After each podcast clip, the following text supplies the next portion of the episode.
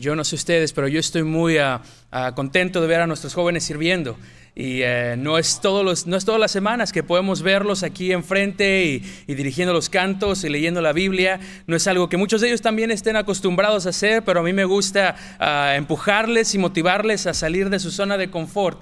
Y, este, y eso nos debe a nosotros dar gusto de ver cómo nuestros jóvenes quieren servir a Cristo. Y tenemos a los jóvenes sirviendo en todos lados. Tenemos muchos en nuestras primeras impresiones, dándole la bienvenida a ustedes. Los sugieres también están aquí, también como los jóvenes, los escucharon aquí cantando, el especial y los congregacionales, y en cada aspecto. Y me dio mucho gusto y ustedes han sido tan pacientes y, tan, y escuchado tan bien. Y, y, y muchas gracias por eso, hermanos. Ahí como estamos en la palabra de Dios, en 1 Timoteo 1 del 3 uh, al 20. Yo estoy uh, honrado realmente esta tarde de tener este privilegio de hablar con ustedes esta noche, este el mensaje de la palabra de Dios. No lo tomo a la ligera y agradezco al pastor Collins por esta oportunidad. Y básicamente, hermanos, yo quiero compartirles este mensaje que se llama Quédese en Éfeso. Quédese en Éfeso, cumpliendo nuestro llamado. Y básicamente quiero tomar este tiempo para platicar con ustedes lo que estuvo en el corazón de Pablo con su, uh, con su pupilo Timoteo. El llamado de Dios es gratificante, pero no siempre es gratificante de manera inmediata. ¿Alguna vez le ha pasado que duda de su llamado? Que sin importar cuánto se esfuerce para hacer lo que Dios le ha llamado a hacer, es difícil no rendirse. En nuestra lectura bíblica podemos notar, de acuerdo con la introducción de Pablo a su primera carta a Timoteo, que su amado pupilo había optado una actitud más o menos similar. Eh, no conocemos las circunstancias exactas, pero podemos deducir responsablemente que el ministerio de Éfeso estaba tras un momento de batallas. Y por esto, eh, por la inmoralidad, la falsa doctrina, la idolatría, su llamado para ser el pastor, Timoteo, en esta ciudad fue un llamado difícil. Pablo reconocía la magnitud de su trabajo, él estaba familiarizado con lo que Timoteo estaba pasando, conocía la aflicción y también conocía que Timoteo tenía unas ganas de irse. Timoteo sentía que tal vez no era su llamado. Pablo le dice, te ruego que te quedes. Él conocía esta aflicción. En otras palabras, Pablo le dijo a Timoteo, Timoteo, Cumple con tu llamado. Tú sabes a lo que Dios te llamó a hacer. Cumple con tu llamado. Y cuando yo digo llamado, lo que me voy a estar refiriendo es lo que va a ser el rol, su rol o su responsabilidad. Usted eh, aquí presente tiene responsabilidades tanto como padre, tanto como madre, tanto como cristiano en general.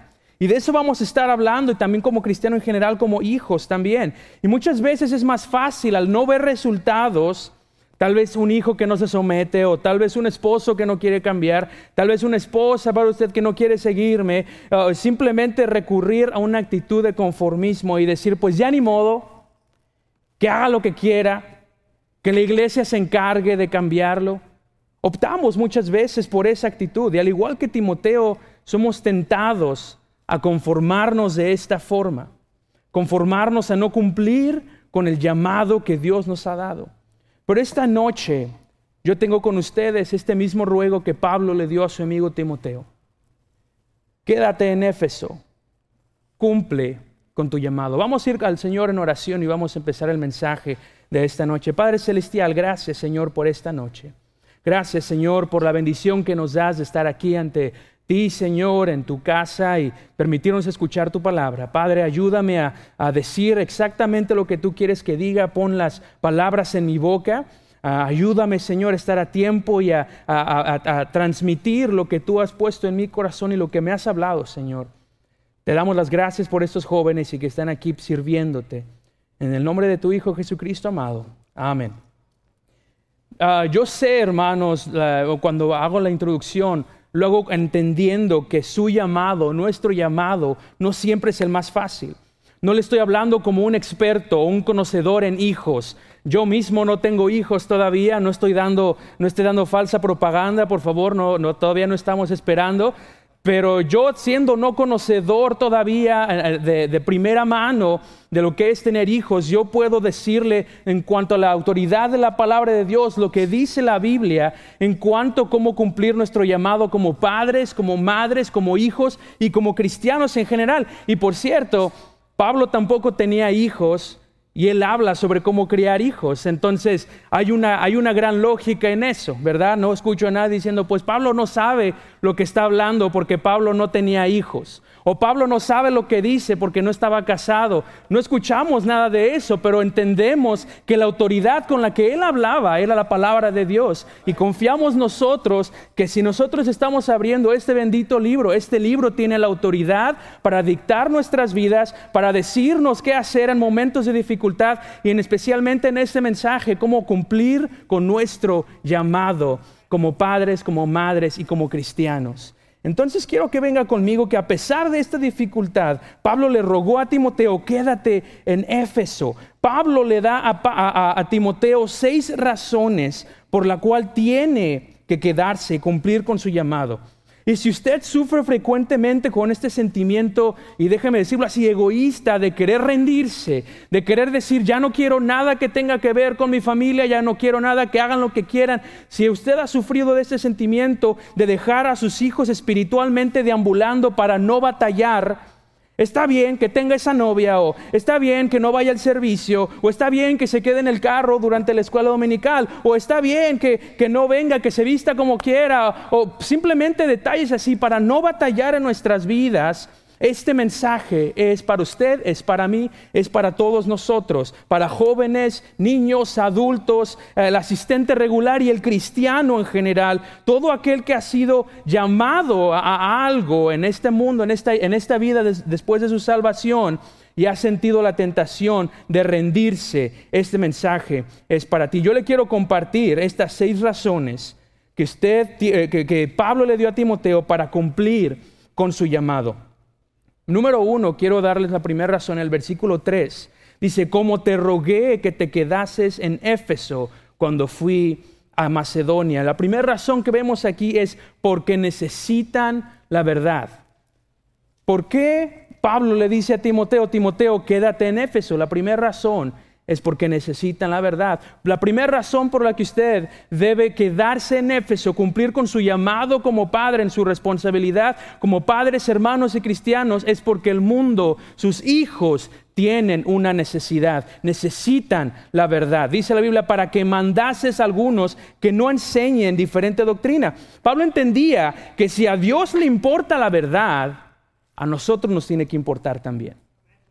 Si a Dios le importa que nosotros conozcamos la verdad y mandó a su Hijo, que es el camino, la verdad y la vida, a Dios le importa que usted y yo conozcamos y reconozcamos la verdad. Eh, nosotros tiene que importarnos la doctrina, es la verdad. Vivimos en un mundo en el que el pragmatismo domina por sobre la verdad. Hermanos, la cultura está cambiando. Estamos cambiando de la razón al sentimiento. La cultura cambia de la verdad al pragmatismo. La cultura, la cultura, está cambiando de la autoridad. Lo que en un momento es, esta es una persona de autoridad, ahora mismo es relativismo. Bueno, no significa nada para mí. Estamos cambiando en la cultura de convicción, de convicciones fuertes, tal vez en la iglesia, tal vez en su vida personal, de convicción a la opinión. La cultura está cambiando radicalmente y como resultado tenemos una confusión moral en nuestro mundo. Es como si yo les dijera, ok hermanos, voy a poner, eh, es como si yo pusiera aquí en esta parte de acá un montón de pelotas, ¿verdad? Yo pongo una pelota de, de béisbol, una pelota de básquetbol, una de fútbol, una de soccer y pongo un bate de béisbol y luego los pongo a cada uno en una línea y les digo, ok, a jugar. ¿Qué va a pasar? Tal vez el cuate que tenga el bate le va a pegar al otro en la cabeza, o, el que tenga el, de, béisbol va a querer encestar. o sea, eh, lo que estoy diciendo es que eh, hay, hay una confusión moral. Es una confusión moral porque estamos jugando un juego sin reglas, sin estándares. Así es nuestro mundo hoy en día. No hay reglas, no hay estándares, hay una confusión moral. Déjeme decirle algo, padres y madres, sus hijos necesitan la verdad. Sus hijos necesitan la verdad. Y usted no es menos padre al tratar de enseñarle a su hijo esa verdad. Usted no es menos padre al querer tener esa autoridad, no importa lo que el sistema público de educación diga, usted no es menos padre con decirle a su hijo, hombre y mujer se casan, hombre y hombre no. Usted no es menos padre con ser y enseñar a su hijo la verdad, y es lo que deberíamos estar haciendo enseñar la verdad. Lo que nuestros hijos necesitan, lo que la cultura necesita, son estas cuatro cosas. Número uno, la predicación de la palabra. En sus notas, la predicación de la Biblia. Versículo 3, la mitad dice, para que mandases a algunos que no enseñen diferente doctrina. Nada debe tomar el lugar de la iglesia en su vida. Ni un partido de fútbol los domingos en la mañana ni una práctica el sábado mientras se va a ganar almas, ni una comida en, San Fernando en casa de la tía Lencha. No, nada absolutamente debe tomar el lugar de la iglesia en la vida de nuestros hijos. Nada, nuestros hijos necesitan la predicación de la palabra de Dios.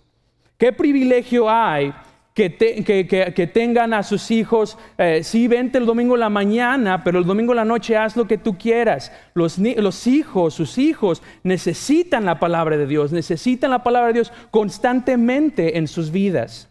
Entonces, ¿qué es lo que nuestros hijos necesitan? Nuestra cultura primeramente necesita predicación de la Biblia. En segundo lugar, ejemplos piadosos. Versículo 4, ni presten atención a fábulas y genealogías interminables que acarrean disputas más que edificación de Dios, que es por fe. Así te encargo ahora. Fábulas y genealogías. Eh, eh, eso en otras palabras es distracciones. Eh, o dice, más, bien dice, ni presten atención a medios y redes sociales, ¿verdad? Está en el griego, hermanos, yo lo estudié más hace, hace ratito. Que no presten atención a los medios y las redes sociales. ¿Sabe por qué, hermanos? Los medios y redes sociales, si usted no es un ejemplo para sus hijos en casa, algo más va a ser su ejemplo. Los medios y redes sociales. En pocas palabras, que usted sea el ejemplo que sus hijos quieran seguir no las distracciones. Que usted sea ese ejemplo. Otro día el pastor Montaño pone, no solo le diga a sus hijos cómo vivir, viva esa vida usted y deje que ellos observen. ¡Wow! Viva esa vida usted primero y deje que sus hijos observen y lo copien. Es increíble. Los hijos necesitan, la cultura necesita predicación, ejemplos piadosos. Número tres, amor incondicional. Amor incondicional. Número 5, ah, versículo 5, pues el propósito de este mandamiento es el amor nacido de corazón limpio y de buena conciencia y de fe no fingida. Amor incondicional. Un padre que se rinde en la crianza espiritual de sus hijos es un padre que no ama a su hijo. Déjeme decirlo una vez más, un padre que se rinde en la crianza espiritual de sus hijos es un padre que no ama a su hijo, no importa la calidad de vida que usted le esté dando si no se ocupa en su vida espiritual, en florecer esa vida, no importa que, que, tenga el iPhone 67, no importa que tenga eh, eh, el último videojuego, no importa la calidad de vida que le quiera dar, si su hijo no tiene un crecimiento, una, una, uh, un crecimiento espiritual de parte de usted con su ayuda, usted no ama a su hijo verdaderamente. La Biblia dice, Dios al que ama, una vez hermano, Dios al que ama, disciplina y azota a todo aquel que tiene por hijo. Dios al que ama disciplina. Yo amo que el Señor me discipline. A mí me encanta que el Señor me discipline. No, tal vez no se siente bonito, pero yo sé que Él me ama porque Él me disciplina. Yo sé que Él me ama porque Él quiere darme la verdad, no importa de qué tan cómodo sea para mí. Pero la cultura es lo que necesita, predicación de la Biblia, ejemplos piadosos, amor incondicional y por último una motivación constante, motivación constante, versículo 6, de las cuales cosas, desviándose algunos se apartaron de vana palabrería. Algunos se apartan. ¿Qué significa una motivación constante? Predicación piadosa, ejemplos, eh, perdón, eh, predicación de la Biblia, ejemplos piadosos, amor incondicional, todo eso constantemente. Todo eso es una motivación constante en la vida de estas personas. Padres, madres, cristianos en general, sus hijos necesitan la verdad. Y Pablo es lo que le dice a Timoteo, no te vayas, no te rindas, porque hay alguien que necesita escuchar la verdad. Hay alguien que depende de ti para que le digas cómo se ora, cómo se habla, cómo se saluda a una persona, cómo se llega a la iglesia y decir, hermano, cómo está a gusto en verlo, cómo se va y se diezma una vez que tengan una lanita, cómo se va y se hace todas esas cosas. Sus hijos necesitan, alguien lo necesita a usted para ser ese, eh, dador de la verdad. No solamente porque, por la verdad, pero también número dos, porque ministras en un lugar difícil. Pablo le dice a Timoteo en versículo 8, le dice, pero sabemos que la ley es buena si uno, la usa legítimamente, conociendo esto que la ley no fue dada para el justo, sino para los transgresores y desobedientes, para los impíos y pecadores, para los irreverentes y profanos, para los parricidas y matricidas, los americanistas, para los homicidas, todos ese tipo de personas, ¿verdad? La razón por la que criar a nuestros hijos piadosamente es difícil por el pecado. Y, hermanos, yo lo entiendo, yo entiendo lo difícil que es, porque trabajo con sus hijos casi todo, bueno, todas las semanas. Yo conozco a un pequeño eh, eh, eh, saboreo de lo que es esa dificultad. Yo lo sé. Hace, unas, hace unos meses mi esposa y yo nos invitaron los, a los hermanos Urquilla y a mi familia al, a Alcatraz. Y ah, no sé si alguno de ustedes ha ido a Alcatraz alguna vez, pero fuimos a la isla, creo que ahí tengo una fotografía. Y, este, fuimos a, la isla y a mí me encantó, ¿verdad? Todo eso me fascinó. Eh, vimos cada cuarto, vimos cada lugar y hubo uno que me llamó la atención y era la celda de confinamiento solitario. También eh, una foto, eh, ahí está, el confinamiento solitario. Y es un cuarto, hermanos, así como lo pueden ver, eh, literalmente la única luz que se ve ahí dentro es porque la puerta está abierta. Pero mi esposa y yo nos metimos, eh, nos, metimos ahí, vimos alrededor, y yo andaba con mi lámpara en mi celular y yo decía, wow, le dije a mi esposa, ¿sabes? Imagínate que esta puerta esté cerrada. No ves nada. Y veíamos historias de gente que se la pasaba ahí por tres años. Uf, y, para que fueran, verdad, sanados de su criminalidad. Yo ya me hubiera curado al primer segundo, hermanos, en un lugar así. Yo ya, ya, ya, ya, ya, ya, perdónenme, ya, perdón, perdónenme por no regresar el tenedor a la cocina. Algo así, ¿no? Por alguna razón que me hayan metido. Pero se me hizo tan, no sé, me sentí tan claustrofóbico y era tan oscuro. Hermanos, yo, me, yo vi eso y yo me imaginé, esa es la oscuridad del corazón humano. Ah, esa es la, forma que muchas personas viven en todas sus por todas sus vidas. Esa oscuridad, esa oscuridad densa, no puedes ver. Vimos una historia de un hombre que tenía que arrancarse botones de su camisa y lanzarlas al aire y buscarla para no volverse loco. O sea, personas viviendo constantemente en una oscuridad. Así es nuestro mundo. El ministerio que usted ha sido llamado en su familia es difícil por esa oscuridad que nos rodea. Este aparente ambiente pecaminoso en Éfeso le dio a Timoteo una razón más para quedarse, pues era un lugar difícil para servir a Dios. Nuestros tiempos, hermanos, no son muy diferentes. Hoy en día la gente abiertamente se, abiertamente se constituye enemigos de Dios. Hoy en día eh, eh, servimos a Dios en un mundo lleno de pecado, de idolatría, de perversidad, de conflicto, que no es difícil para la, para la empresa de películas de niños poner una caricatura de un demonio y, hacer que los niños vean eso. Es tan sencillo. Y los niños ven eso y las familias los permiten. O sea, eh, son cosas que, que han pasado. Vivimos en un mundo oscuro. Pero esta no es una razón para decir, bueno hermano, es que la, usted ya sabe cómo son las cosas. Hermanos, que usted ya sabe que está difícil. Usted ya sabe cómo son los muchachos. Hermanos, yo, le, voy, yo le voy a enseñar a mi hijo cuando, a, Dios cuando su corazón esté listo para Él.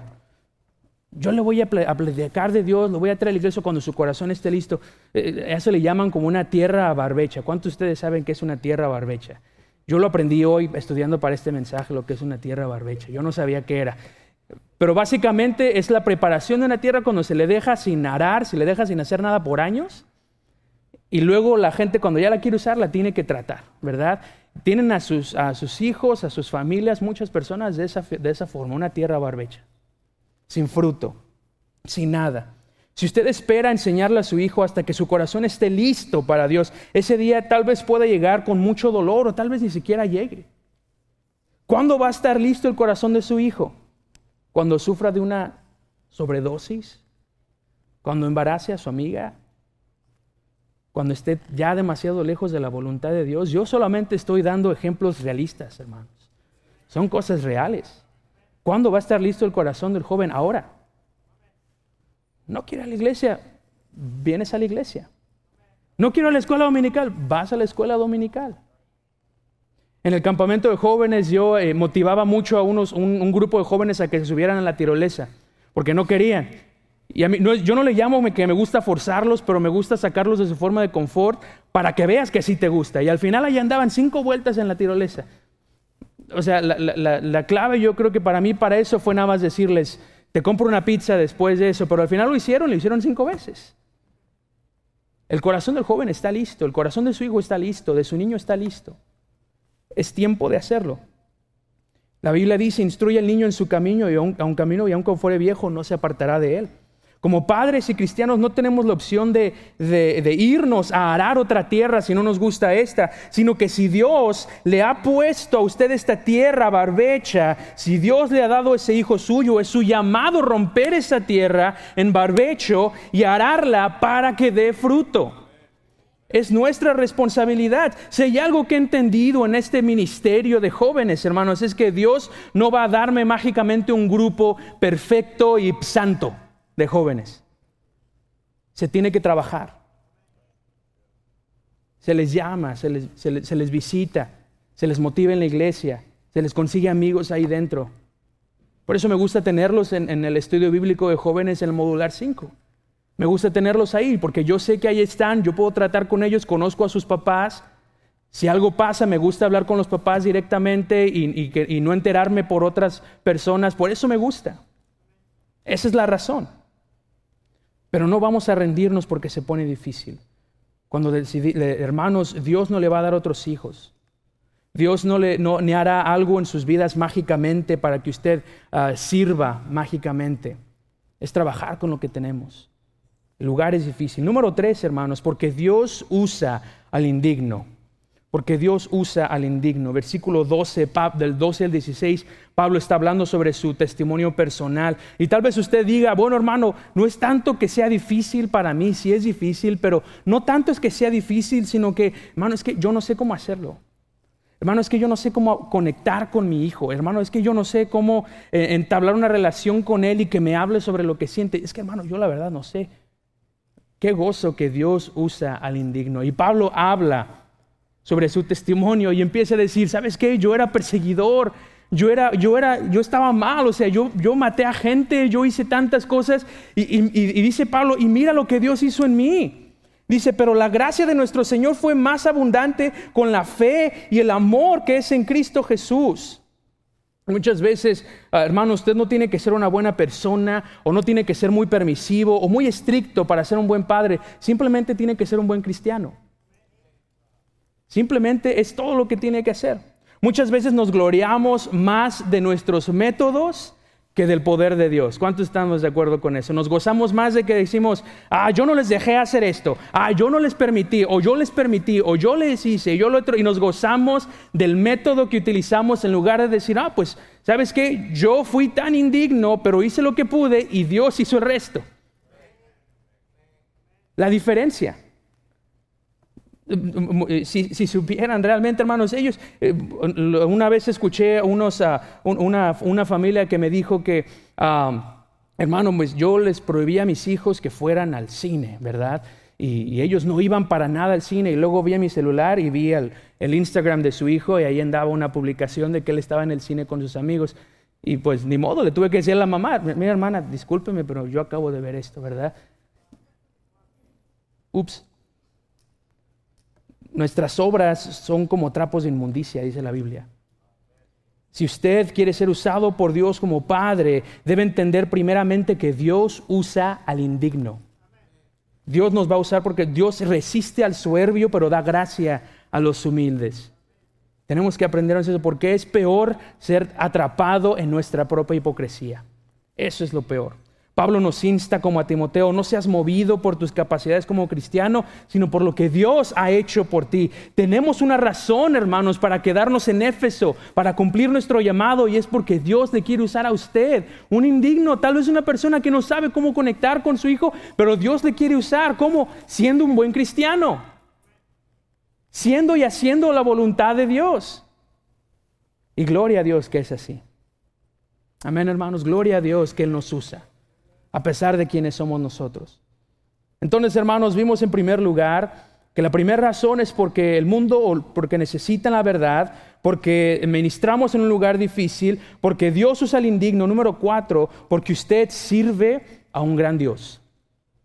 Razón número cuatro, Timoteo, quédate. ¿Por qué? Porque sirves a un gran Dios. Versículo 17 dice la palabra de Dios, por tanto al Rey de los siglos, inmortal, invisible, al único y sabio Dios, sea honor y gloria por los siglos de los siglos. Amén. Hemos perdido muchas veces en las iglesias y nuestras vidas, hermanos, y me incluye a mí mismo, la reverencia por el nombre de Dios.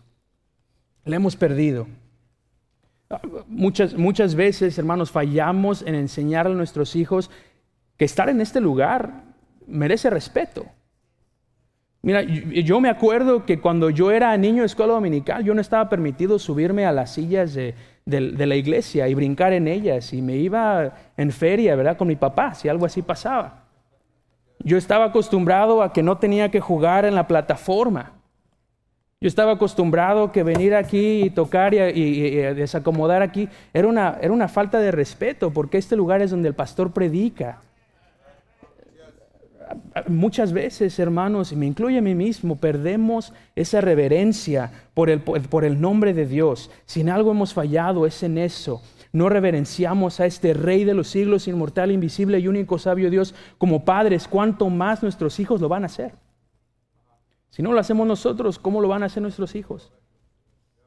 Como, como dije anteriormente, usted viva la vida y deja que sus hijos lo copien. Usted viva la vida apagando el teléfono celular antes de venir al servicio o poniéndolo en silencio y sus hijos no lo van a traer a la iglesia y jugar en la escuela dominical mientras el hermano está enseñando la clase. Uno lo hace, sus hijos lo copian. Y yo se lo digo, hermanos, porque yo fallo también en eso. Yo, es una área de oportunidad también. Usted no tendría problemas con rendirse a su llamado si en primer lugar hiciera el nombre de Dios lo más importante y entendiera que usted le sirve a un Dios grande. Eso es lo que se trata. Hermanos, servimos a un gran Dios. Grábese eso, hermanos. Servimos a un gran Dios. Enséñele a sus hijos, servimos a un gran Dios. Nos levantamos a las ocho y media de la mañana o a las siete de la mañana para estar en la iglesia a las ocho y media porque servimos a un gran Dios. Papá, pero no me quiero eh, ir, tan tarde o tan temprano a la iglesia. Servimos a un gran Dios. Papá, pero no quiero ir a escuela. Servimos a un gran Dios. No hay otra razón aparente. Servimos a un gran Dios. Número cuatro, ya casi por terminar, hermanos. Número cinco, más bien, porque estamos en una batalla. Estamos en una batalla. Pablo dice en el versículo 18 que milites por ellas la buena milicia. Pelea la buena batalla, está diciendo Pablo. El buen cristiano y un buen padre siempre está en batalla. Siempre está batallando. No batallando con sus hijos, pero hay una batalla. Dice la porque no tenemos lucha contra sangre ni carne, sino contra principados, contra potestades, contra los gobernadores de las tinieblas de este siglo, contra huesos espirituales de maldad en las legiones celestes. Tenemos una batalla y tristemente a veces hemos dejado esa batalla. Hay cristianos que han olvidado que existe esa batalla espiritual. Hemos optado una, actitud de permitir que el enemigo tome lugar en nuestro hogar. ¿Y cómo es, que el enemigo eh, ah, se, mete en nuestros hogares? Le voy a dar nada más un ejemplo. Por eso, eh, eh, ¿qué tan joven es su hijo para permitirle usar un teléfono celular? Le estoy preguntando, ¿cuántos, ¿cuál es la edad, legalmente hablando? Que un joven debe tener un celular y redes sociales. ¿Alguien quiere adivinar? 13 años. Legalmente. Legalmente. Ahora, si su hijo o si su hija de 10 años dice, mamá, compras un teléfono, usted le puede decir en este momento, pues eh, legalmente no puedo darte un teléfono, ¿verdad? Legalmente, legalmente. Padres, tenemos que enfrentar ese pecado. Existe tanto perverso en las redes sociales. Existe tanto perverso, hermanos. rápidamente, hubo un censo en el 2016 de jóvenes de 13 a 20 años que pasaban un promedio en, en Estados Unidos por medio de 8 horas con 55 minutos en su celular. Al día. Al día. Casi 9 horas en su celular. Ahora, déjeme preguntarle, ¿cuántas de esas horas están siendo supervisadas por usted? ¿Cuántas de esas horas usted sabe lo que está viendo su hijo, su hija ah, ah, en, el celular o en el iPad, si no tiene celular? E, es en el momento cuando uno debe preguntarse, ¿cuál es mi rol como padre? ¿Quiero ser un padre cool, darle a mi, hijo un celular y ser permisivo con él y dejarle que él escoja su camino y que si llega con Dios bien y si no, pues ni modo? ¿Quiere ser un padre cool o quiere ser un protector, una autoridad que con amor Dios le llamó a ser? ¿Cuál es su llamado entonces? Y tengo muchísimas cosas más que decir al respecto, pero no voy a hacer por tiempo, hermanos. Y yo enseñé toda una serie de, de, mensajes en el estudio bíblico de jóvenes que se llamaba Smarter Than Your Smartphone o Más Listo que tu celular. Y, básicamente fueron tres elecciones de cómo usar correctamente el celular, cómo poner este, ajustes de privacidad, qué postear, qué no postear, cómo usar, cuánto tiempo, o sea, todo ese tipo de cosas. En otro mensaje será, hermanos, pero el punto es que es tiempo para enfrentar el pecado en lugar de permitirlo en nuestros hogares. Es tiempo de enfrentarlo. ¿Qué tipo de entretenimiento deja que sus hijos tengan? ¿Qué tipo de amigos permite que sus hijos tengan? ¿Qué tipo de decisiones permite que sus hijos hagan? Este tipo de preguntas y más son las que como soldados de Jesucristo debemos atender, no dando lugar al diablo, dice la Biblia.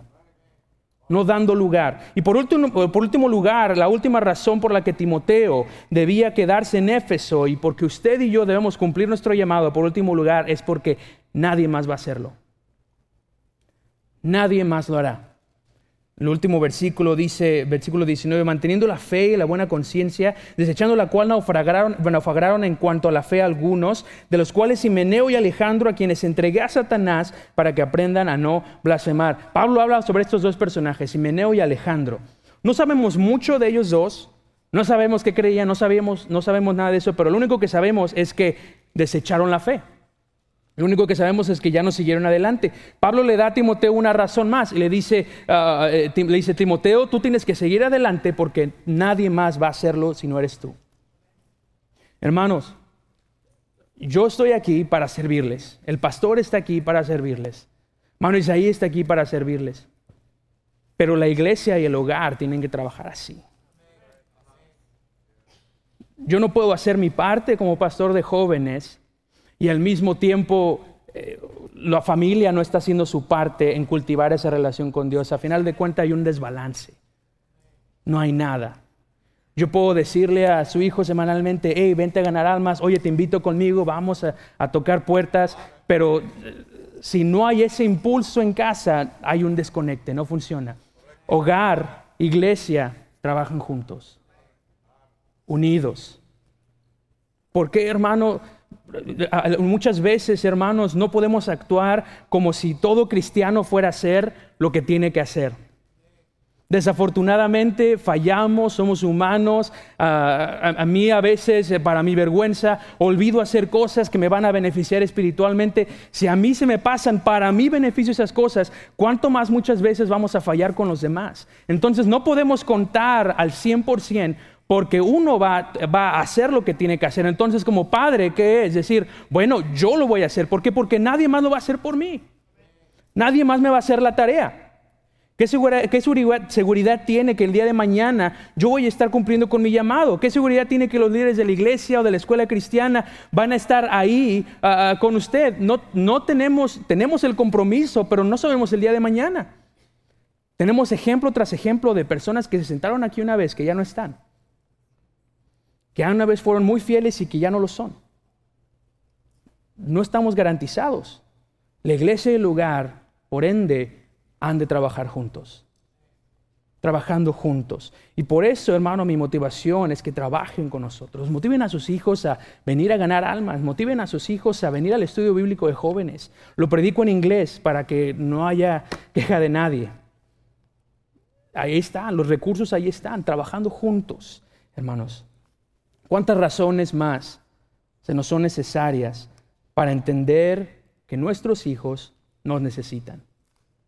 ¿Cuántas razones, qué más necesitamos para entender claramente que Dios le está llamando a usted y a mí para quedarnos en Éfeso? ¿Qué otras razones necesitamos? Pablo le dio a Timoteo seis razones. Yo me sentí convencido con la primera. Me quedo en Éfeso. Me quedo en este ministerio. Voy a ser un mejor esposo. Cuando llegue ese momento voy a ser un mejor padre. Voy a tomar esa decisión. En un momento yo voy a hacer la invitación y esta invitación es para que usted responda a, no rendirse con su hijo, con su familia, en su vida cristiana, de cumplir el llamado de Dios en su vida.